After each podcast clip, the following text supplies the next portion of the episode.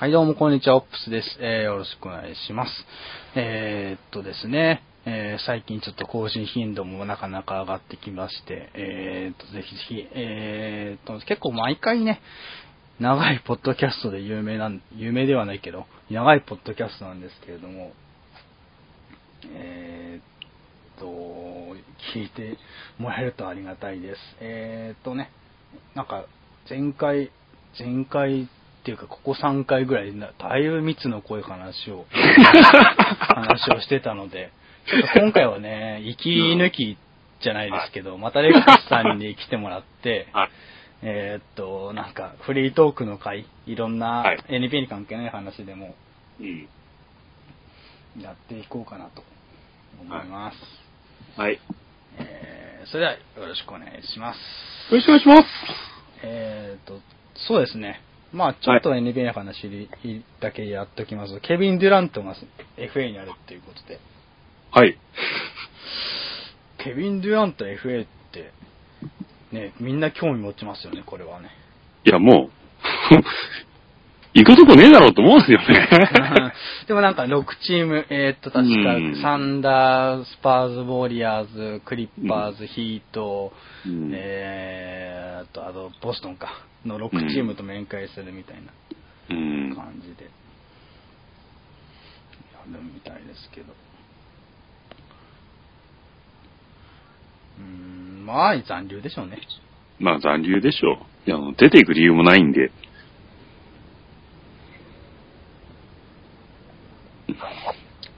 それ以前に、まあ、あの、デュラントにどれだけサラリー払えるかですよね、サンダーが。うん。うん。なるほど、なるほど。そうですね。そこですよね。うん。どれだけサラリーを引っ張れるかっていうのもありますし、あと、まあ、チームとしてはどんどん骨太になっていってるんで、ここ数年で。うん。うん。まあでもみんな気になるところだと思うので、えんっ、と、FA のケビン・デュラントは目玉ですから。目玉ですねうん。今回、もう、大体ほとんど決まっちゃった中で、あと残ってる大目玉と言ったら、ケビン・デュラント、デュラント、ビヨンボ？ビヨンボ、ビヨンボ？はい。あたりですかかねはい目玉となってくるのは。うん。まあそこら辺は、ちょっと動向を見つつ、はい。あと、ちロスなんかロールプレイヤーで結構動く選手も多いので、は7月、まあ、今週1週間ですね、動く、はい結構激しいのい。うん。なので、あとはまあ、トレードでしょう。トレードですね 残りは。う。うんんあとシーズン始まれば、夏になればサマーリーグもありますし、はい。まあ、楽しめる、うん。まだ全然楽しめるき、なんか、その NBA 終わっても、NBA のその関連の情報は結構あるので、ポッドキャストもね、えっ、と、はいオフシーズン NBA 見れないっていう人は、このポッドキャストでちょっと聞いて、楽しんでもらえればと思うので、そうですねお願いします。はい今回は一気抜きの回で、フリートークの回でいきたいと思うんですけれども、はい。そうですね、何話しましょうかね。まあ、オフレコ中にね、オフレコ中にはちょっといろいろとしゅ、なんか相談したんですけどもね、結構いろいろ、なんか上がったんですけどもね、うん。まあ、いろいろとね、なんかあれですね。じゃあレックスさんなんかその、なんだろう、うん。得な趣味っていうか、はい。興味あることって、そのカルチャー的な部分で言うと NBA 以外とかになんか、最近になってやっぱ気になってきたのが、うんえーうん。うん、映画、映画、映画ですかね、最近。最近っていうかまあずっと映画好きなんですけど、うんうん。映画はずっと好きですね。はい。あと、まあ、あ、ゲームだったら、もう、うんコールオブデューティーとか、ああ、FPS、FS、うんそこら辺。そうですね。うん。あの、もうね、あの、これ聞いてる方にはぜひ、あの、アドバイスさんしたいんですけど、海外サーバー入って、うんボイスチャットでやると、あの、ろくダメに合わないんで。ああ、なんか聞いたことあります、聞いたことある。うん。あと普通になんか、海外、外人とやってると、ここ個人メッセで、うん。なんか、煽りが送られてくるっていうお前死ねぐらい言ってきますからね、本当に。っ ていうのはよく聞いたことある。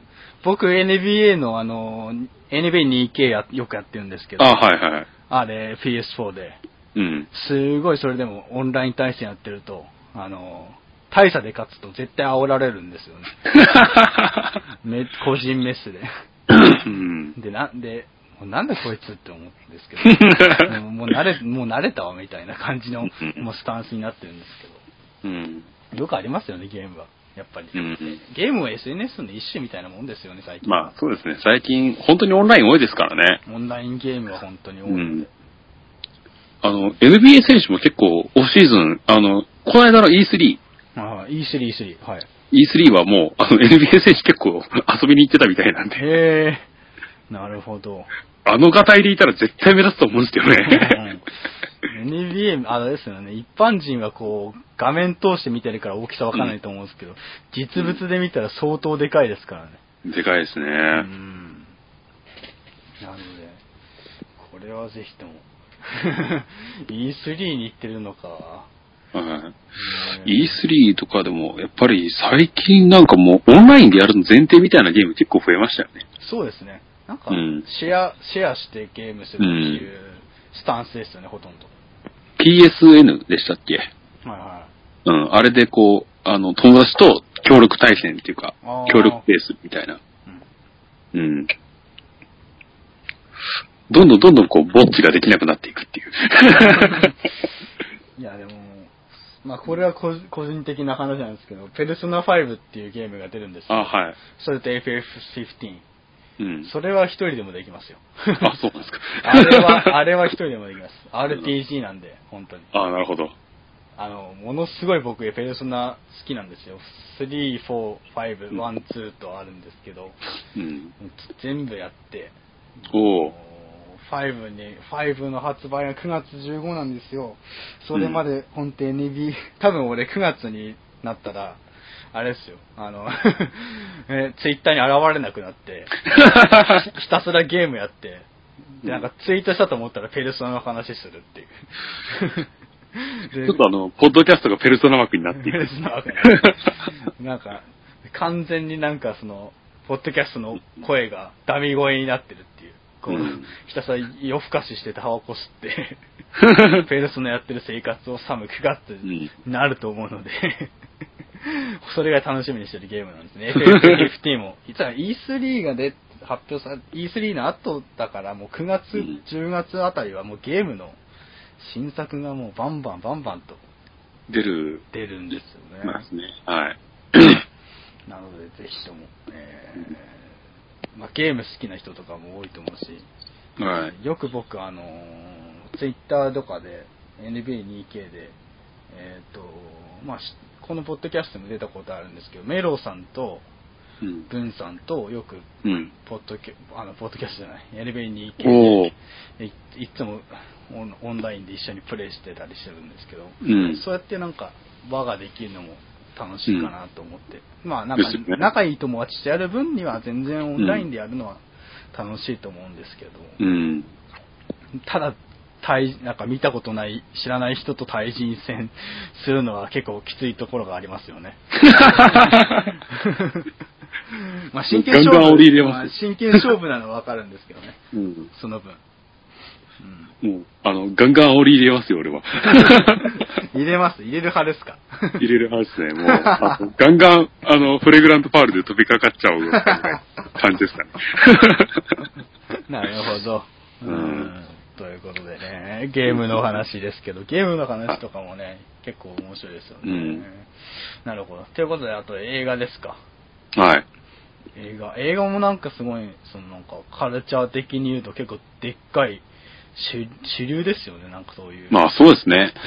うんうん。まず誰しもが、その通る、うんなんか差は触れるカルチャーの一個ですしうんまあ、2時間人を閉じ込めて、とうとうと監督の言いたいことを言えるっていうのは、ね、うんもう、あの、映画しかないですからね。ですね。うん。うん僕も最近はあんまり映画見なんか、僕結構あんまメジャーどころの映画あんま見ない、見ないんですよ。うん。おー。なんかその、B 級じゃないですけど、うんなんかよくあるじゃないですか、映画館つったって、でっかいさ、東宝シネマズみたいな、うん。映画館みたいなところとかよりは、うんこう、地域にあるちっちゃい個別のなんか、うん。あるじゃないですか、その、こじんまりとして。ああ、はいはいなんかはい。こうせ上映する作品とかもこう、セレクションして、うん。マイナーなやつとかをやってるやつとかを見をレイトショーで見に行ったりするのが好きですよね。ああ、なるほど。うんうんうんそういうのが好きですね、本当に。どうですか？なんか、有名どころとかもやっぱり見ます？レックスさんは。見ますかね、はい。結構偏ってるんですよね、うん。うん興味が。えーどういうジャンルの映画の、もう。食わず嫌いで全部行ってるって感じですか？全部行きますけど、やっぱ、結局なんか戦争映画ばっかり見てるのかなっていう気がしますね。はい。戦争映画ですか？その、はい。ああ、なるほど、戦争。俺、アメリカンスナイパーとか見ましたよ。ああ、ね、もう、ね、あの、見終わった後に席から立てないですからね、あれ。なんかもう、一回ちょっと見たら、あーって思いながらタバコ一服して、うん。って言って、あーあれはああいうシーンだったのかとか思い出して、うん なるような感じですけどね。すごい凹みますよ。うん あれは結構見ましたね。みみ結構前に見たっていう感じですけどね。うん結構前の作品なんで。え、どういう、なんか戦争映画とか好きなんですか？なんか代表作、何個か挙げてもらえれば。代表作、うん戦争映画と限らず行くと、うんあのー最近よかった、最近っていうか、見てよかったのなと思ったのが、幸せの隠れ場所とか、ああ、はいはいはいはい。あと、アメリカンスナイパーもそうですし、あとヒューリー、うん。ブラッド・ピットが出たやつとうか、ん。うん。あとなんだろうな、映画、うーん。パトレイバーの実写版は思いのほか良かったなっていう気がしましたねなるほど。ええなんかほんとマニアックななんか、ええうん。ところですね。僕全然知らわかんなかったね。う ん うーん、なんかほんと幅広く見てるんですね、なんか。そうですね。うーんまあ、でも、あの、トレーニングデイは本当に、あの、カリフォルニアに遊びに行った時に同じような景観見たんで、うんはい。あの、ああ、こんなやついるよねっていう。うん。悪徳定価もいるよね、世の中にはね、みたいな。うん。うん。なるほど。うんまあ映画は結構皆さん好きなジャンルとかうんわかりますけど、僕はなんか、ねパニックホラーとかも結構好きなんですよ。ああ、あとあの、追いかけられる系ですか？追いかけられる系も好きだし、あと、スリなんていうんですかね、スリリングホラーっていうか、その頭で考えて、うんなんか。こう、ホラーじゃないんですけど、なんか、頭で考えて、結論をちょっと、けそのなんか、なんていうんですかね、終わった後にそう、どういった、うん。その、意図でそういう風なことしたんだろうとか考えさせられる映画はすごい。ああ、なるほど。うん、まあ、スリラー系ですかね、そうすると。うんまあ、僕は好きですね、なんか、それこそ。あの、なんだっけな。あの、キューブとか結構、ああ、キューブですね。キューブ、は、はいいはいはいそこは結構面白かったですね。うん。キューブ面白いですよ。はい。あと、なんだろうなまあ、代表、本当代表なのがシャッターアイランドですかね。ああれこそまさに考えさせられますよね。見た側がどう捉えるかで、本当にん。結末変わってくるんで、あれは。そうですね。うん。シャッターアイランドは本当に、すごい。あれ、高校の時見たのかなうん。すごい、その時で結構衝撃受けましたね、あれ。うん。あの、レオナルド・ディカプリゴが、うん。もう、まあ、化けてましたね、あの映画はね、す本当にごいで。すね。うん。うん。すごいですよ。あとはどうかなあのフリートーク範囲とかでいくと、まあ音楽も基本ヒップホップとか、うんブラックミュージックとかすごい好きで。うん。うん。うん。音楽とか、やっぱヒップホップ中心ですか？ですかね。うん。うん。やっぱ代表で、なんか代表っていうかよく聞くアーティストは。アーティスト。あー、どうかな。US のヒップホップはまあ、中心は全部、全部っていうか、まあ、基本、いろいろ聞いてますし、あはい。あとは、そうですね、日本のも聞きますし、あうん。うん。あとはどうかな。あのー、US とかだとニューヨークとか、あのあたりのヒップホップアーティストはすごい、あのすごい好きですね。ああ。じゃあもうほんとオールジャンルでああ、そうですね。聞くって感じで。うん。基本なんかガキの頃に、はい。あのーそういう音楽がそばに結構あったんですよね。うん。うん。うんある意味。そういったなんか生い立ちも影響してるって感じですかね。うん。うん。ど、何がきっかけで聞いたのかちょっとはっきりしなくて結構。うん。うん。あ、それこそもう小学校1、2年、3年ぐらいうん。かわかんないですけど、もう頃にはもうなんか、あのーもうブラックミュージックっていうかカルチャーが好きだな、みたいな。は、ちょっと自覚はしてて、うん。うん。なるほど。それこそなんかテレビの地上波かなんかで、うん。か、何かで借りたブラックムービーなのかわかんないですけど、うん。ツタヤで借りたブラックムービーとかがきっかけだったかもしれないですね。うーん。うん。だから映画で流れてる音楽とか、それのサウンドトラックとかを聴いてるうちに、やっぱヒップホップが1曲とか2曲とか入ってて、それをなんか掘って聴き始めたら、まあハマったとかそんな感じですね、基本的には。なるほど。うん。えー、やっぱり、ブラックカルチャー、アンダースタンド的なとこから、うん。とこから入ってきたって感あじそうですね。うんうん、なるほど。いいですね、そういう、なんか、んなんか、ちアンダースタンドな感じが。うん。うん、なんか、あんまお表舞台では騒がまあれないような。まあ、そうですね。うん、結構まあ自分で探した、探して、いろいろ、うんうん。ああ、なるあほど。自分で探してこう、なんか好きなものを見つけてとか、そんな感じなんで、うん、うん。なるほど。やっぱなんか、性格とかそういうのに影響されますよね、やっぱり。ああ、そうですね。うん。うん。なるほど。えーっと、じゃあ音楽の話でいきますと、僕は、はい僕はすごい、うんと、バンド系ミュージックが好きなんですよ。おー。なんか、それこそブラックヒップホップとかにつなが、もうヒップホップとかもすごい昔は聞いてたんですけど、なんか、やっぱ、なんか僕自身ベースやっててずっと、おへー。えーっと、中、中学校の頃は最初ギターから入ったのかな。うん。ギターから入って、なんか、そっから、なんかそのいろんな、まあアメリカとか、ああなんか、まあ、通るとか、まあもちろんニルバーナとか、あそこら辺を通って、あ。ね。えー、まあ、かで、ギター難しいなと。うん。難しいなと思って、うん一回ドラムい触ってみたんですね。で、うんドラムを1年ぐらいやって、うん。で、あなかなかリズム隊って楽しいんだなってそこで気づいて、で、うんギターもやってたし、ギター、そのなんか竿を持ってやるってう。いうんことになんか憧れがあったので、じゃあベースちょっとやってみっかっつって、高校入った時に初めてあのベースをゲ手に入れて。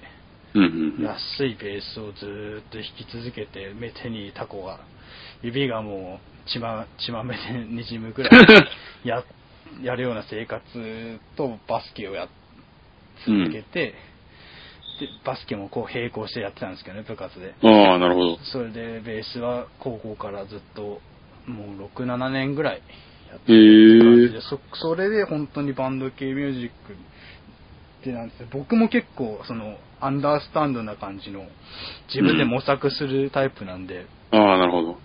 自分でいや、まあ、有名どころのなんか U2 とか、うん。えーそれこそ、えっ、と、レディオヘッドとか、そういうところも通ったんですけど、うん。えーまあ自分で模索するうちになんか曲、歌に、曲に歌はあんま必要ないんじゃないかとうんいう結論に自分で勝手に至りまして、ええうんうん。インスト系バンドって知ってます？その、あ音だけで。あ。ああ。音だけ誰で。た例えば？例えば、えーっと、ちょっと今、あ、誰だろうな。あ、なんか、あの、あーしだ、なんか、実家にレコードがあるやつがいるんだよな。結構ね、あ、でも結構 EDM とかも好きですよ。うん。それこそやっぱベースミュージック、ベースの音が好きなので、うん。その、あ、それこそレッチリとかもめちゃくちゃ好きですし、うん。インストピンク・フロイドとかもその後に入るんですかね。ああ、多分入りますね。うん、インスト系っていうかう。ん、インスト系。うん。国内でも結構有名なインスト系。うん。ありますし、海外でもインスト系は有名なのあるし、台湾とかのインスト系も聞きますね、なんか。へえうん、エレファントジムとかっていう最近ハマってるんですけど、へえ国内で言うとライトとか、トーとか、うん。レガとか、うんそういう有名どころを聞いて、うん。最近ハマってるのは、えー、っとですね、最近ハマってるのは、えー、フォノトーンズっていう、うん。結構若手のバンドなんですけど、若手へのー30歳ぐらいの人たちの構成してるバンドなんですけど、それもなんかポップなインストで、なかなかいいですね。うん。あんまなんか若い人が聞くような、なんていうんですかね、カナブーンとかっていうんですか、カナブーンとかワンオクロックとかっていうのは、まあ、き昔は聞いてたかもしれないですけど、うん今はもうめったに聞かなくなって。でも今でも好きなのは、やっぱオアシ,、スですかね。ああ。ギャラガうん。ー。ノエル・ギャラガーは本当好きで。彼のアコースティックライブとかもすごい DVD で持ってますし。ああ。あれですよね、フォノトーンズって、うんあれ、イジジうん。いますよね、アジカンの。ああ、はいはいはい、いますよ。ね。はいはい。彼が新しくなんかやってるバンドでしたっけ？そうですね。ああ。まあ、構成員は、そうですね、それぐらいしか僕知らないんですけど、うんなんかたまたま、なんか、なんかその、ネットとかで見、さ YouTube とかで見てたら、あ、なんだこのバンドってなって、へえなかなかいいじゃんってなって、聞いてますね。うん。あと、スペアザか、スペシャルアザーズとか、うん。そういうところですかね。うん結構ノリノリな曲が、縦ノリが好きなので、うん。やっぱベースのその、なんかヒップホップのブラックミュージックとかも結構低いベースが土台っかり聴いてて。土台となるじゃないですか。そうですね。そういうのも結構好きで。うん。そういうの聞いてると、なおかつベースの曲とかにも、それが反映されてくる曲のバンドが好きで。で、EDM とかも、うんなん。か、深く聴こうと思って、最近は、80キッズとかも好きですし、うん。国内で言ったら、海外行ったら DJ デックストリームが、あの、フィールドあーとしてるような、うん。えーっと、こ結構デックストリーム国内のヒップホップの人も、なんかリミックスで出してああ、そうですね。うん。もう、なくなっちゃいましたけどね。うん。うん。すごい好きですよ、DJ デックストリーム。うん。あと R&B とかも好きですけどね。うん。まあ、っていう感じで音楽はすごい幅広くはい。聴いてます。てかなんか、もう趣味の一つの中で音楽は完結してるっていう感じなるほど本当に。結構、そうですね。うん向こうとか行ったら、うんあの、アメリカとかだともう、ラジオしてたらずっとヒップホップ流れてますもんね。ああ、そうですね。うん。なんかアメリカに僕も行った時すごい、あのタクシーとか乗ると、うん。絶対運転手ヒ俺のおすすめの曲聴かせてやるよとか言って、ヒップホップかけるんですよ。うん。ツーパックとか。ああね。うん。そこら辺の。30代から上ぐらいはやっぱりオールドスクールのヒップホップが未だに根強いっていうか、そうですね。うん。うん。うん結構、なんかそのオールドスクール的ヒップホップ結構、うん僕はアメリカ行った時は、なんか流行ってるな、流行ってるっていうよりもうんみんなに浸透してるなっていうのを感じました。うた。ん。うん。向こうだってもう、それこそ、あの、ポップアーティストがヒップホップのトラックメーカーって、ああ、はいはいはい。とかとやりたがるような時代ですし、うん。うん。ヒットメーカーが逆にヒ、なんかもう、あの、俺と仕事したきゃ、あの、金払えみたいな。もうスタンスが逆になってきてるんで、うん。ポジションが。そういう意味ではなんか、あのーヒップホップのシーン自体はすごい広がってんのかなっていう気はしますけどね。うん。なんかドレイクとかって聞きます、ああ、聞きますよ。ドレイクすごい最近ちょっと気になり始めたんですけど、うん彼もなんか R&B の歌詞とかとかともフうんューチャリングして結構やってますよね。ですし、うん。あのーやっぱ基礎はしっかりしてるから、なんか誰とでも あれなんですよね。合うんですよね。うん。うん。うん。なるほど。うん。うん。結構 NBA 好きな人ってヒップホップ好きな人多いですよね。ああ、ですね。うん。ヒップホップと NBA なんかつながり深いんやと、なんか YouTube とかで選手のリミックス動画とか見てると大体使われてるの、ヒップホップ中心だし、うん。やっぱそういうのは合うのかなと思ったりうん。して。コートサイドに結構いますかあら。はい。で、プレイオフとかでも。うーん。そうですね。うん。まあアメリカは結構音楽盛んっていうか、大体セレブアーティストですもんね。うん。うん。まあもうね、なんか、首もげるでみたいなチェーンぶら下げて。うん。なるほど。ねだスニーカーとかの文化も、だから結構なんかヒップホップが盛んにしたのかなって気はしますよね。そうですね。うんなんかミュージックビデオで入ったりとかしたやつ。それこそしてカカニエ・ウエストなんて今すごいじゃないですか。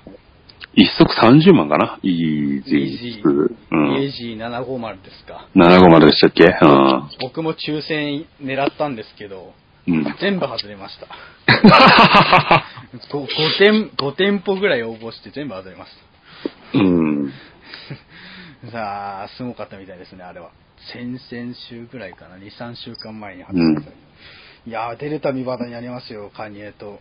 で、カニエ、これはちょっとファッションとかの話になってくるんですけど、まあ、こっからはファッションとかのデザインとかの話になるんですけど、なんか、カニエすごい、そういうなんか、ファッションにすごい最近精力的で、うんアディダスと正式延長あの延長契約して、うん。なんか、カニエの店を作ると。うん。アデおアディダスとコラボしたカニエの店を作るー。へえ。というのを見て、うわ、すげえな、カニエって思って、うん。のができるみたいですね、アメリカに。うん。でカニエの出してるウェアとかやばいんですよ、値段が。うん。なんか、い、いなんか T シャツで3万とか、うん。なんか、あとカニエの出してるツアー T シャツとか、うんでも。そう。1万超えたりとか。俺でも作れるわと思うんですよね、時穴開けたらいいんやろ？たただ、ライブ T シャツなんですけどね、あれ、本当に。うん本当。いや、すごいですね、ファッション。どうですかあの、レックスさんはそのファッションとかスニーカーとか。スニーカー、スニーカーはもう、あのーそうですね。えっと、最近リバイバル版とかうん。はよく見てて、うんあの、CB34 とか、うん。バークリーとか、あと、誰だ、なんだろうな、ユーイングとか、うん。ジョーダンも欲しいんですけど、純正色で出ないじゃないですか。うーん。だから、もう、あの、買うのは純正色って決めてるんで、うん。基本もう、あの、赤白黒。赤白黒。黒のブルーズカラーのやつをうん、いつも、あの、サイズあるかなと思って見に行ってないっていう。うん。うん。なんかジそういうことが多いですねョ、ジョーダンが履いてた、うんも履いてたカラーっていう感じ。履いてたから、そうですね。なるほど。いや、あって、まあ、あの、オリンピックモデルぐらい。ああ、はいはい。うん。え、足のサイズ何センチなんですか？28です。ああ、僕は7.5うなん。あ、普段7.5なんですけど、ナイキが 8? あ、僕もそうです。7が普段7なんですけど、ナイキとか、うあうん。か、ちょっとゆったり履きたいなっていうことで、うん。7.5履いてますね。普段がスーツなんで、仕事で。うん。まあ基本もう、あのーもう休みの日は楽したいんで、うん。あの、襟付きのものは着ないっていう。ああ、はいはい。わかる、ああ、なるほど、なるほど。はい。スーツ着るとなりますよね、本当に。うんもう、あの、シャツは着ない。ああ、わかります。その T シャツじゃなくてもめちゃくちゃ嫌なんですよ。スウェットにスニーカー、パーカーぐらいのパー。カー。ラフな、カジュアルな感じですよね。T シャツ、もうこの季節になってくると T シャツに、ハーパンハーフ、パンツにみたいな。ハーフパンツになんかシャワーサンダルみたいな、うん。すんごい楽な格好したくなりますよね。うん。確かに僕、僕はシャツとかすごい苦手で、うん。なんかドレスコード、ドレススーツとかドレスコーうんドあるような会とかでのすごい苦手なんですよ。やっぱりうん。だから、うんわかります、その、その、なんか、シャツ着たくないっていう感じで。うん。私服でシャツなんて本当一着あるかな、カジュアルシャツとか、うん一着あるかくらいですもん。ピタッと着ないければ大丈夫なんですよね。あー、俺はもう、襟付きがもう完全にダメなんですああ、なるほど。よ。もう、もうなんかダメなんですよ。違和感。首元はゆゆったりしないと、うん。すごい違和感感じちゃって。なんか大体買う服も、ふなんか大体 M とか L とか買うんですけど、わざと T シャツ、いやーもっとリラックスして着たいなと思って XL とか買ったりとかするようなうん。タイプですし、うん。なかなかその、あんまピシッと決めるのが苦手な、うん。性格が出てるのかなとかうん思ったりするんですけど、まあでも、まあそうですね、ファッションはそういう感じですけど、スニーカー、やっぱあれですか、オールド、オールドっていうか、やっぱあの、うん復刻とか結構盛んじゃないですか。そうですね。ここでもなんか、あのーロゴ変わってたりとかして微妙に、うん。なんでここ変えっかな、みたいな、こあー若干違うんですね。う、ちょっとイライラすんな、みたいな、うん。うん、こと多いですね。うん。えー、ジョーダンも結局ナイキと、はい。から出たやつと、ジョーダンブランドで出たやつで微妙になんかロゴが違ったりするんですよ。ああ、はいはいはい。うん。結局、あの、ジョーダンブランドから出てるタイプだと、ちょっとデザインが変わってたりとかして、うんとか、あと、なんか材質とか、ああ、わかります、わかります。うん、ちょっと安くなってんな、作りが、みたいな。うん当時より高えのに、みたいな。うん。うん。今、相当スニーカー熱も、世間はすごい騒がれてて。もう、あの、ナイキショップ、絶対止まってますか？ら、誰かいますか？らね、毎毎日。絶対すごいですもん、うん。ナイキも、本当になんかあの、し拡大したなと、スニーカーで。うん。なんか出るたび出るたび話題になってますよ今日もなんかエアジョーダンがリリースされるっていうニュース。あ、そうなんですか？ジョーダン12ですかね。ああ、なるほど。あの、タクシー？うん、タクシーだねタクシーじゃない。あの、新しい新色ですね、卓球ああ、そうなんですか。へえ。赤、赤と白の。多お分、ーオリジナルカラーじゃないんで、僕はスルーしましたけど、なかなか手も出せない値段になってましたし。うん。もう、うんセレクトショップにも並ぶ頃に倍になってますから。そうですね。本当に。うん。どういう系統のスニーカー好きですか？やっぱごつめの、やっぱ、ハイカット、ハイカットのねハイカットの。そうですね。あとはまあ、あのーあんまりハイテク感のあるやつは逆にうん。よっぽどじゃないと買わないですね。あハイテクシューズは買わない。はい。ローテクでなおかつ、ちょっとごつめのハイカットってなってて。あと最近なんかアシックスのゲルライト3とかがすごいかっこよくなってるんで、デザイン。いや、そこすごい僕、大事ですよ。僕、アシックスめちゃくちゃ好きで、うん。ゲルライトシリーズは、多分、うん。何足あるんだろうな。5足、6足ありますよ。うん。なんかアシックスがめちゃくちゃすごい好きで、うんなんか、高校とかもバッシュアシックスとか入ってましたし、うん。ナイキももちろん好きなんですゲルライト最近もまた新しく買ったりとかして、ゲルライト3めちゃくちゃいいですよ。あの、あ、本当ですか？スプリットタンになってるええあの、端があの分かれてて、うん。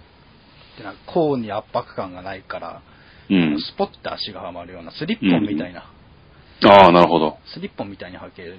かつ、うん。うんかかととか前足部にはクッションが入ってて、うん。ちょっと、あの、ゲレート5もあるじゃないですか。ああ、はいはい。5と比べるとクッションはちょっと厚、硬めなんですけど、うんその分、その、厚い、厚いなんかミッドソールなので、なんか履いててあんまり、その、疲れづらいっていうのは、やっぱ日本、日本人向けのアシックスだなとはうん。思いましたね。結構日本人って歩くじゃないですか、東京とかだと。ですね。うん、そういう人向けに作られたブランドだなとは思いましたね。ぜひぜひおすすめですよ。ゲレート3、そこまで相場高くなってないと思うので。うん。あの、ゲルライトの海外別注文のはい。コラボも。とかは熱いですね、やっぱねい。や、暑いですよ。うん。僕もそこら辺は熱いですよ。最近手に入れたのは、オーバーキルああって。いうスニーカーショップとのコラボしたアシックスのやつと、あとフューチャー、フューチャーズか。フューチャーズっていうスニーカーショップとかのコラボしたゲルライトとかうん。は、ついつい我慢できずネットでこう探しては探してはでうん。ゲットしましたけども、うんまあまだおろしてないんですけど、それ見るだけでニヤニヤしちゃいますからね。だからなんかもう趣味、趣味なのかな？もう YouTube とかでスニーカーレビューとか、うん。あと、そのなんか、外人が買い物行く、なんかブログみたいな、V- Vlog っていうのああ、はいはい。ああいうの見るのがすごい好きで、うん。よくそれでなんか、外人って本当にファッション好きなんだな、スニーカー好きなんだなっていうのは、そういう感じますね。うん。どうですか？なんか最近履き回してるスニーカーって何ですか？最近履き回してる。ああ、ちょっとオーソドックスすぎて、なんか、面白みなくなってくるんですけど、はいはい。あの、ずっとエアフォースワン、うん。もう白。。いやー、それはもう王道ですよ、本当に。うん、もう、白を、うん。あの、白のまま履くっていう。うん。あの、履き潰さないっていう履、き潰さない。真っ白の状態で。真っ白の状態。あー、いいですね。あの、あれなんですよね。あの、2000年代ぐらいのヒップホップが、ちょうどそのホワイト、エアフォースワンがアホほど流行った時代で、うーん。その頃にやっぱ見てたから、うんあの、エアフォースワンのローとかは、もう憧れのレベルですよね。うんガキの頃に見てた。うん。うん。だその反動かもしんない。逆にエアフォースワンの真っ白最近なんか市場から見なくなりましたよ。うん、そうなんですよね。まあ、周りがみんなが履いてないっていうのもあるんで、うん。うん。ちょっとこう、あの、原点に帰るっていう意味でも、うんあの、今履いてたら面白いかなっていう感じで。うんなるほど。いはや、エアフォースワンは欠かせないですよ、その、い。うん。スニーカー文化に。うん。あれこそまさにオーソドックスな形ですし、うん。あれがスニーカーの始まりみたいに。ですね。うん。なるほど。え、なんかユーイムとかも好きなんですか？ユーイングが好きですね。今、あの、ジョージタウンのやつを探してます。へ買いすぎれちゃって、ーうん。あの、普通に出た時に。うん。で、ちょっと今、いろんな店回って、ジョージタウンのデザインのやつをうん。ずっと探してますね。はうい。ん結構多分、えーっと、僕の周りでオールドスクールのスニーカー好きな人だと、チャールズ・バークレーモデルとか、うん。あるじゃないですか、CB ああ、はいはい。とか、あとやっぱペニーのフォームうんポジット1ですか、うん。が好きな人が結構多いですね、なんか。フォームポジットはちょっともうう、ん。あれは人気出すぎて、うん10万ぐらいするんか、今。なんかすごいレアものだと損害しますね。5万とか。でも、低、なんか、新、新色とかでいっぱいリリースされたみたいなんで、昨年くらいから。うん。だいたい定価が2万5千円うん。で、まあ、プレネがつかなければ3万以内で収まるっていう感覚で多分買えるので、若い人たちもすごい履いてる人最近よく見ますね。うん。うん。なかなかポジットは、でも僕ポジット足めちゃくちゃ合わないんですよ、足に。ああ。足幅が、足幅は合うんですけど、なんか、うん。うん、なんだろうな。甲がちょっと痛くなっちゃって、ああ、はいはい。僕も持ってたんですけど、一足。うん。なんか、青いやつ、オリジナルのやつを。うんもう合わなくて手放しちゃいましたし。うん。でもポジット、でもポジット見るたびに、あ、ポジットかっこいいなって思ったりとか。そのなんか罪、罪悪感じゃないですけど、なんか、あ、なんで俺足、こういう形してんだろうな。そういうのは感じますね。うん。あと、渋い、渋いっていうかなんか、あの、最近なんかデザインがかっこいいなって思うのが、誰だ？あの、プーマか。プーマ。うんあー、プーマ、トライノミックですかね、多分。トライノミックとか、ディスクブレイズ？あー、ディスクブレイズ。いいうん。ですね。あれのベイプのコラボレーションがすごいかっこよかったんですよね、この間。あー、なるほど。カモになってて。うんうんうん。うん。うん。ベイプのコラボのやつとかもあるし、なかなか。うん、確かに、プーマは確かに、いろいろとコラボさしてるやつが、うん。熱いですね。最近向こうのアーティスト、え、いあの、US ヒップホップアーティストとかのプーマとか、うんアジアスとか、あー、はいはい。ナイキ一辺倒じゃないんですよ。はいはい。そうですねうん。うんむしろなんかアジアスとかうん、プーマとか、あっちがすごい測れたりとか、あとリーボックの、あと、なんだっけ、えっと、ベンチレーター。ベンチレーターとか、うんうん。ああ、なるほど。なんか若干あれですね、なんかごつめのバッシュ系よりは、なんかその、ランニングシューズ。ランニングシューズみたいな、ランニングスニーカーみたいなのにちょっと移行してきてますよね。なんか、そうですねま。たスニーカーシーンも変わって。うん。まあなんかちょっと流行り一回りしたかな。そういう感じで一周しましたね。うんおそらく、世間的にも。で、それで、なんか、あの、一部の奴らは、こう、サッカーにとか、ああいう、なんか、ああ、サッカーに。ドシブのやつを履いてわざわざ履いてたりとか。サッカーになんかディ、ディアドラ、ディアドラ？ああ、そうですねと。か、そういった、うん。すごいマニアックなスうんニーカー履いてる人が多くて。うニューん。バランスとかもだいぶ落ち着きましたしね。ああ、そうですね。それこそでも僕の思い出の一思い入れである一足って言ったら、なんかさっき、えーレックスさんエアフォースワンって言ったじゃないですか。うん。僕はバンズのオールドスクールなんですよ。ああ、あれこそまさにザ・スニーカーかなと思ってて。うん。こう、中学校の頃からバンズのオールドスクール履いてて。うん。いや、本当にあれはなんか、こん周りがコンバースに埋もれていく中で、なんか、バンズのオールドスクールのその、うん。やっぱり渋さっていうか、うん。あ履き心地は、なんか履き心地はそこまでいいとは言えないんですけども、うん。なかなか熱いなと思ってずっと思い出の一足でさ、最近し、あの、バンズとシュプリームのコラボだよ。ああ、ありましたね。あれもついね、うん。ほんと欲しくて買ってしまいましたね。なんかあの、オンラインで。ああ、なるほど。なかなか俺争奪激しかったみたいですね。だったんですけど、うんなんか、。あの、本、本店のオンラインでは買えなかった、本店っていうか、シュプリームオンラインでは買えなかったんですけど、取り扱い店の、そのなんかオンラインで、なんとか、うん。その、更新と同時に買うみたいああ、なるほど。な。もう迷わず買うみたいな。迷ってる暇あったら売り切れちゃうみたいな。っていう感じで、あれはすごい買って、今でも、うん今、今愛用してますね、オールドスう。ん。いや、なんかねあ、最近はそうですね。そんな感じですね。うん。うん最近はどうかなあの、スニーカー、まあ結構バンズなんかはうん逆で履き潰しちゃうタイプで俺。ああ、はいはいはい。うんあの、もうぐしゃぐしゃにしちゃう？う海とか遊びに行って、うんはい。もう、あの、バンズのままで入っちゃうみたいな。ああ、うん。まあ確かにバンズ一足自体、その、コス、コストパフォーマンス結構高いですし、うん。履き潰してもまたうん新しくっていう。入手そうも結構簡単ですし、なんか、抽選とかあるわけじゃないですしね。であ、だから逆になんか、あの、当時のヒップホップの、うん。あの、こう、もう汚れたらぽい、みたいな。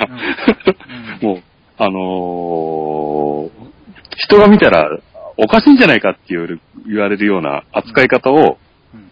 するっていう、あのカルチャーのなんか景気の良さにやられたっていうのがあったんで。はいはい。うん。えー、なるほど。そのせいかな、なんか結構あれですね。うんあの、そういう意味では、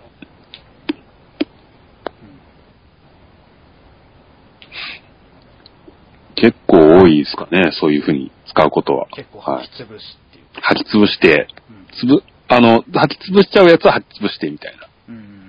うん。なるほど。なるほど、なるほど。まあ、スうんニーカーは本当に、過去に出た方もスニーカーゲス、なんかバスケ好きで、バッシュが好きでっていうゲストとかもいたので、こういうなんかつ、ちょいちょいね、スニーカートークはね、うんこのポッドキャスト恒例になってきてるんですけど、ああ、そうなんです今か。今回は3つの高いね、スニーカートークだったんですけどもね。はい。えー、そうなるほどな。そうか、スニーカー、まあ、でも、ちょっとイージーが高すぎて、そうだ、やばいなっていうのは、ちょっとやばいなとはカニエ自身も言ってましたね。いやなんか俺はこういうために作ったんじゃねえよ、みたいな。ねえよ。いや安くするわ、みたいに言ってましたからね。なんかエアフォースワンみたいに主流にしたいから俺は作ったんだよ、みたいな。うん。こと言ってましたから、ちょっと何かしらイージーはこれからまたなるんじゃないかな。なんかアディダスのウルトラブーストっうん。ていうのが最近流行りみたいで、ああ、そうですね。ブーストついてるやつ。うん。あれはすごい流行るみたいで、僕も一えウルトラブーストなんですけど、N- NMD っていう、うん。ああ、はいはいはい。あれを、まあ、2足ぐらい持ってて、うん。それは本当になんか、シンプルなんで、あの、なんかうん何かしら、なんか服を選んで 履けるので楽ですね、夏とかに。っていう感じですかね、スニーカーは。まあ、はい。まあでも、あとそっか、まあデザインとかファッションとかうん。の話題とか、結構まだまだいい、まだまだやりたいことあるんですけど、どうですか、ファッションとかは、なんかあの、レックスさんなんかその、なんか、ふ、ふ、なんか、どういう感じの服の、ファッションが好きなんですか？やっぱヒップホップのその、ヒップホップですかね。バックグラウンドがやっぱそこなんで、やっぱり、あの、いや、同じ NBA のグッズを買うにしたって、うんあの、もう、あの、その匂いがするっていうか、うん、うん、ストリートの匂いがするようなものは基本買い漁ってますね、いろいろ。うんうん。やっぱそれって古着屋さんとかで買うんですか？ですし、あとはセレクトショップとか行ってうん。買ったりとか、うん。うん。あとはまあ普段の反動なんでしょうね。多分すごいこうなんか、あの派手柄とかああ、も結構最近あの気になってます。うん。だから近寄りがたいって言われるんだろうな。そうなんですか？そうなんですか？まだうん僕、レックさんと、あの、は対面で会い会ったことないので、わかんないですけど。うん。まあ、派手柄で近寄りがたいのかな。いや、あの、派手柄っていうか、なんかこう、あの、基本あんま喋らないんで、は話、振られたらすごい喋るんですけど、はいなんか、の乗ってきたら喋れるんですけど、ちょっとそこに行くまで時間かかるんですよね。エンジンかかるまで。うん、だから、こうなんかこう、うん、ちょっと、なんかオンとオフがあるんですね。ああですね。あの、いや、見た目と違うよねっていうのはよく言われます。なるほど。うん結。構あの、見た目よりいい人ですからね、俺。見た目がどれくらい怖いかとか、やばいのかっていうのはわからないうん。ですけど、すごいなんか気になりますね。うん。ツイッターも一回アカウントの鍵をかけてはいやってた時に、はいなんか、誰かに言われたんですけど、なんか、あの、いや、あの、何人かと思いましたと。いや、東京って書いてるじゃないですか。まあ、ユーザー名、ユーザー名もね、ちょっとね、うん。ありますし、あります。東京にいるけど、なんか、いる外国人なのかって思ってました。うん。なんか、あの、ツイッターの中ではすごいこう、誤解されやすいキャラクターみたいなんで、はい。ちょっと、立ち位置がわからない。わからない。立ち位置がわからない。あの、幽霊みたいになってる。なるほど。うんえー、じゃあなんかもうヒップホップで派手柄で。派手柄で。派手柄、派手柄でもね。ちょっと今クローゼット見てるんですけど、派手柄でもねえと思うんですけどね。うん。そうっすか。僕は結構、僕の場合は結構、なんかその、なんか、やっぱ、僕は結構アメリカのその感覚がち昔から、中学校ぐらいからその、なんか、あこうストリートのなんかやっぱ文化がすごい好きだったので、うん。やっぱそういう、まあカニエももちろんですけど、まあドレイクとかのそのファッションとかもかっこいいと思ってましたし、うん。えーだから、あとそっか、スケーターブランドとか、その、ああ、なるほど、なるほど。そこら辺がすごい昔から中学校から好きで、でもその当時はお金がなくて、うん。買えず、で、やっと成長するにつれて収入も得られるようになってきて、うんやっと最近になってきて、すごい、今までの、その、溜まってた分を発散反動が。発散するかのごとく、買ってますね。なんか、その、例えば代表格でシュプリームとか、うん。えーパレスとか、うん。うん、そこら辺はすごい、昔からの憧れだったので、ああ、ですね。10年、10年ぐらいの時を得て、やっと今、すごい。なんか海外すごい安いですよね。あ、ですね。すごい。日本の半額。カーパーで199ドルしないぐらい。うん。日本の半額以下なんですよね、本当に。うん。そうそうそう。だから、本当海外行って、そうですね、海外行って、シュプリームにハマったからっていう感じがあって、今日も朝スプリームのオンラインに敗北したんですけど、うん。何一つ買えず。なんか、噂ではなんかツイッター見てたんですけど、噂では10秒で T シャツが売り切れるっていう。でサイズ選べないよっていう。ああ、なるほど。決済までいけないという。ああ、結構でもまあ、転売屋さんとかも多いんでしょ。うん、バイヤーさんが多いみたいですね。うん。まあ、それでヤフオクとか、某メルカリとかにもうメルカリ。出るんですね、いっぱい。ゴローっと出るんですよね。でも、悔しいからそれでは買わないと。うん。あの、逆になんか、ブートものとか好きですね。ブートもの。ブートレッグ？だから、あの、こう、海外とかだと、はいはいアメリカとかあるじゃないですか、こう、あのーちょっとモールとか行ったら、はい。明らかに偽物なんだけど、はい。偽物よりかっこいいデザインしてる、はい。あの、偽物みたいな。本物よりかっこいい偽物。うん。うんああ、わかるかもしれない。なんか、いい言いたいニュアンスはすごい伝わります。こう、なんか、デザインをこう、ちょっとこう、いじってあって、んあったりとか、うん。ちょっと皮肉ってたりとか、うん。うん。なるほど。うん。でもすごいスプリームの自体で、うんなんかメッセージ入ってる。ああ、なるほど。ボックスロゴのところが、そうそうちょっと文字が違う、違うみたいなうん。感じですよね。うん。確かにそういうの面白いですてか本当にアメリカは安いですよね。ぶなんか不良服、まあでも食事に関してはちょっと高いかな。あの、ファーストファッシファストフードでも、うん。結構バーガーとかでも700円から1000円、日本円まあ、しますよね、コンボで頼むと。うん。あの、食うもんがちょっと食う量違いますからね、その代わり。うん、量が違うんですよね。うん。ただその分ドリンクは大体ドリンクバーですし、ですね。コンビニとか行っても全部ドリンクバーです。うん。うん、そこはなんか、アメリカの文化の違いっていうか、うん。感じますね。あの、なんだ、あのー普通にボッデガとかデリとか行って、はい。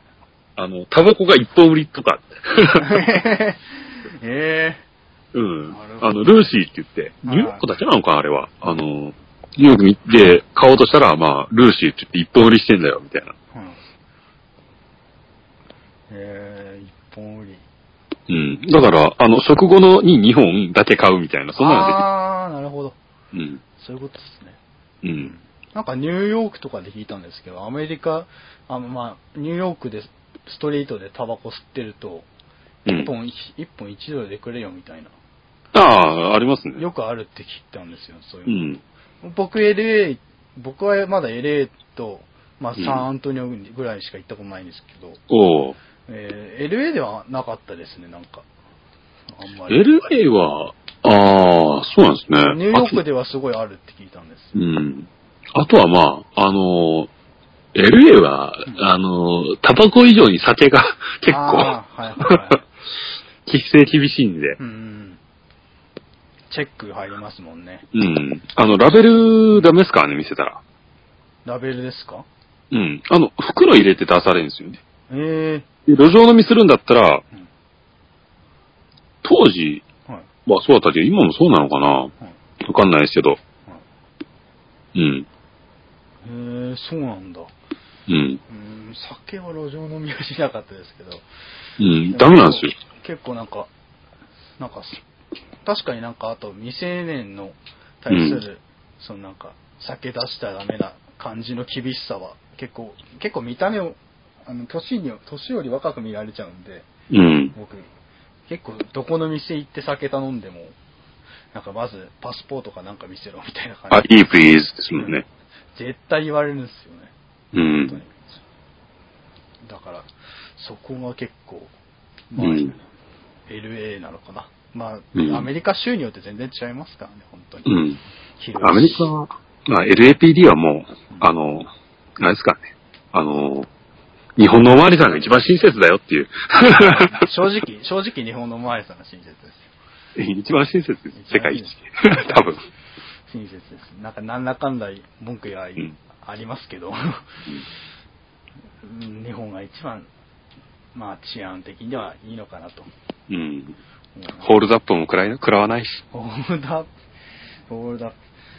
だあと、アメリカの、あの、空港の審査員ってめちゃくちゃ怖くないですか NEXT! ネクパスポー What's your occupants? Testing? Ready? Huh? Put your hands in here. Hold on. Thank you. Next. 絶対そうなんですよ。そう。似てたでしょ。ほんとめっちゃ似てます、めっちゃ似てます。こう怖いの、あれ、パスポートの写真を見て、こう、下から上みたいな。あれ、めっちゃくちゃ怖いんですよ。あれ、アメリカ、すごくないですか？あんな怖いうんの。排他的なんですか？あんなにって思って。うん写真を見て、こう、下から上にじーみたいな。めちゃくちゃ怖いですね。あ、うんそれ本当に思ったんですよね。結構なんか、あの、その土地のアーティスト、日本出身のアーティストとか、うんあと、じゃ、あの、スポーツのジャージとか着てうん、行ってたら、着てたら、ファンかみたいな。おうって言ったら、おうそうかみたいな。ちょっとこう、あの、柔らかくないちょっとやだね。う。うんん。なるほど。うん。あの、逆になんか、ボストン行ったやつがニューヨークヤンキースのキャップかぶって行っちゃって、はいお前ぶっ飛ばされるぞみたいなことを警告されたって言われて。お前、あ絶対そこでマジで被るなよ、みたいな。なんで？お前ぶん殴られるぞ、みたいな。ー いやー、面白いな、アメリカは本当に。う。うん全ミックスミックスのジャージもダメだとかって言ってミましたね。ックスのジャージもダメか。うん。ニックスとシカゴがダメだって言ったのうんなんか、恨んでるから俺たちは。うんボストンに。ボストン を。えーなるほど。面白いな。あ、俺東海岸行ったこと、あ、フロリダ一回行ったことある。ちっちゃい頃に。うんもう、フロリダはもうね、うんいいっすね、いいっすよね。あの、全然覚えてないんですけどね。ちっちゃい頃なんで。ビーチ。うん、ビーチで。本当にそんぐらいですかね。いやーあとはそうですね。デザインとかになってくるとどうですか？なんか、うん。絵とか好きですか？絵とか好きですね。うん。ガリとか、うん。ちょっと狂ったデザインしてるのが好きです。うん。じゃあ、あと、グラフィティアートとか。グラフィティアートとか。うん。あーじゃあ僕、ちょっと専門、専門かもしれません、それ。うん。結構俺あれ。まあここで ポッドキャストで初なんですけどうちの家系がちょっとそういうデザイン系のええ家系なのでうん。なんか親の影響でそのすごい親父が気違いのような絵描くんですよ。おー。本当俺が見てもなんでこれ何を表してんだろうっていう絵描く、うん。昔はなんか大体画家ってまあ画家じゃないんですけど、まあ職業画家ではないんですけど、趣味で画家やってるような感じなんですけど、うん。親父は。えー、なんか、うん。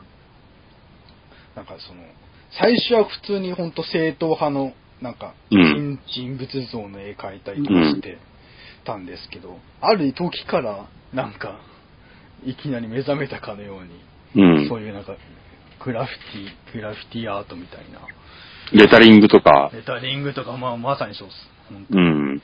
まさにそんな感じの絵を描き始めて、へえ。今はもうそれで、そう今は多分、今はまだ描いてないのかな。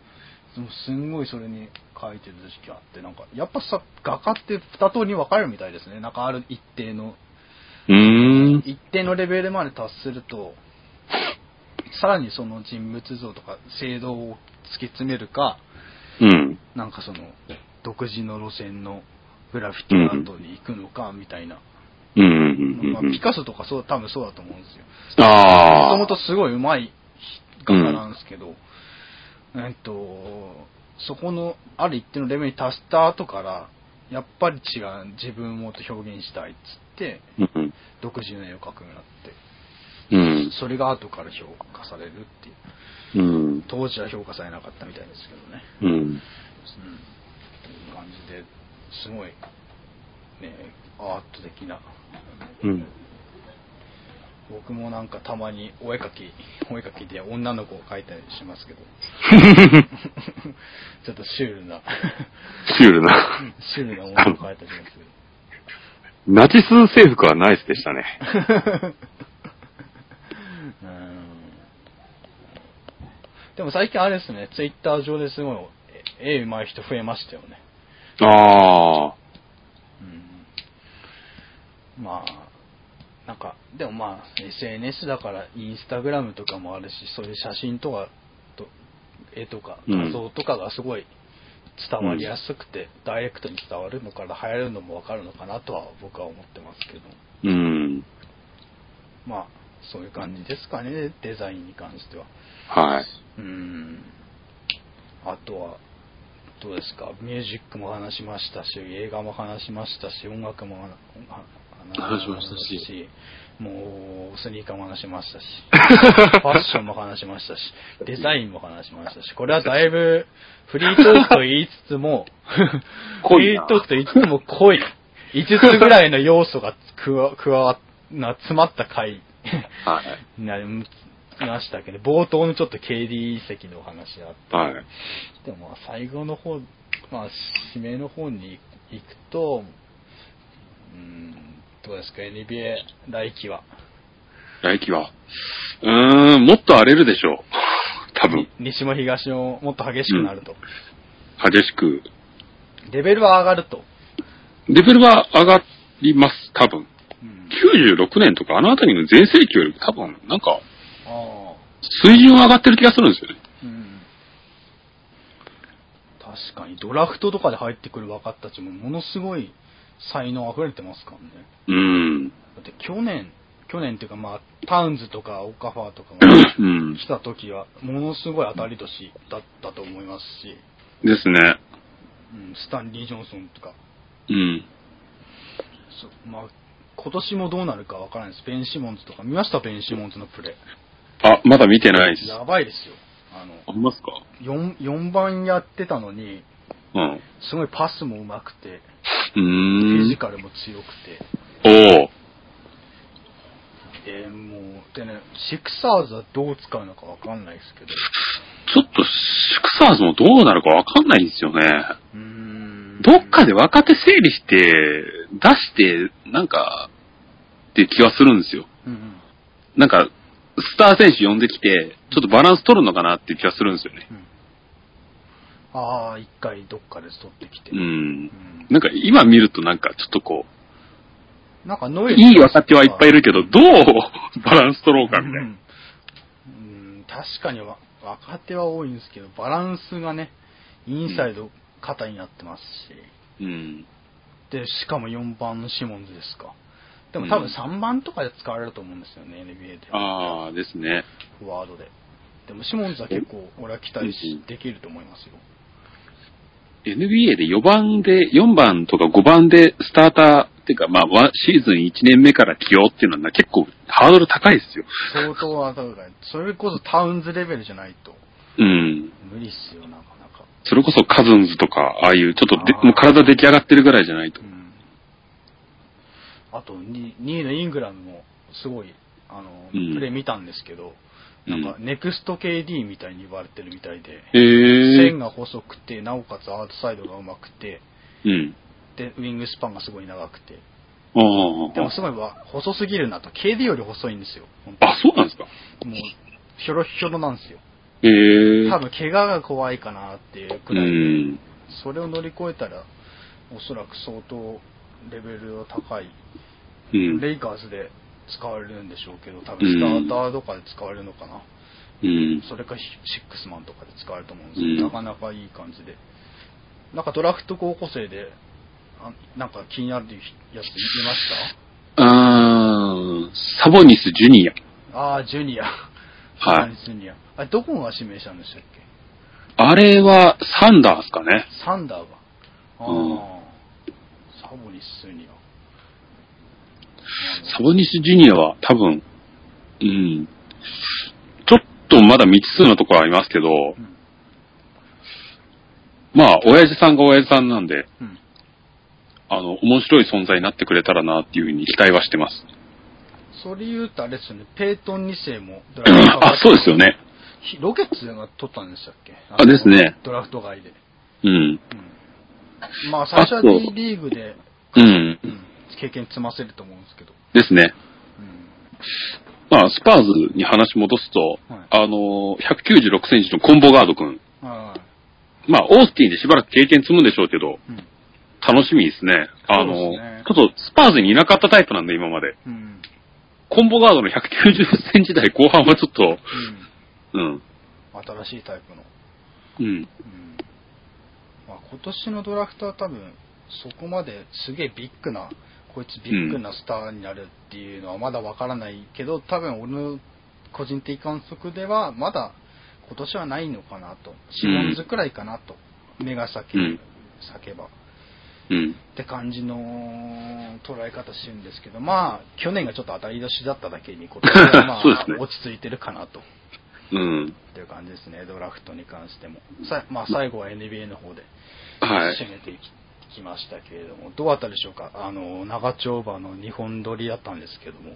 はい。いや、楽しかったです。ありがとうございました、本当に。うん。どうですか？なんか、ポッドキャストみたいな、そういうはい。やつ。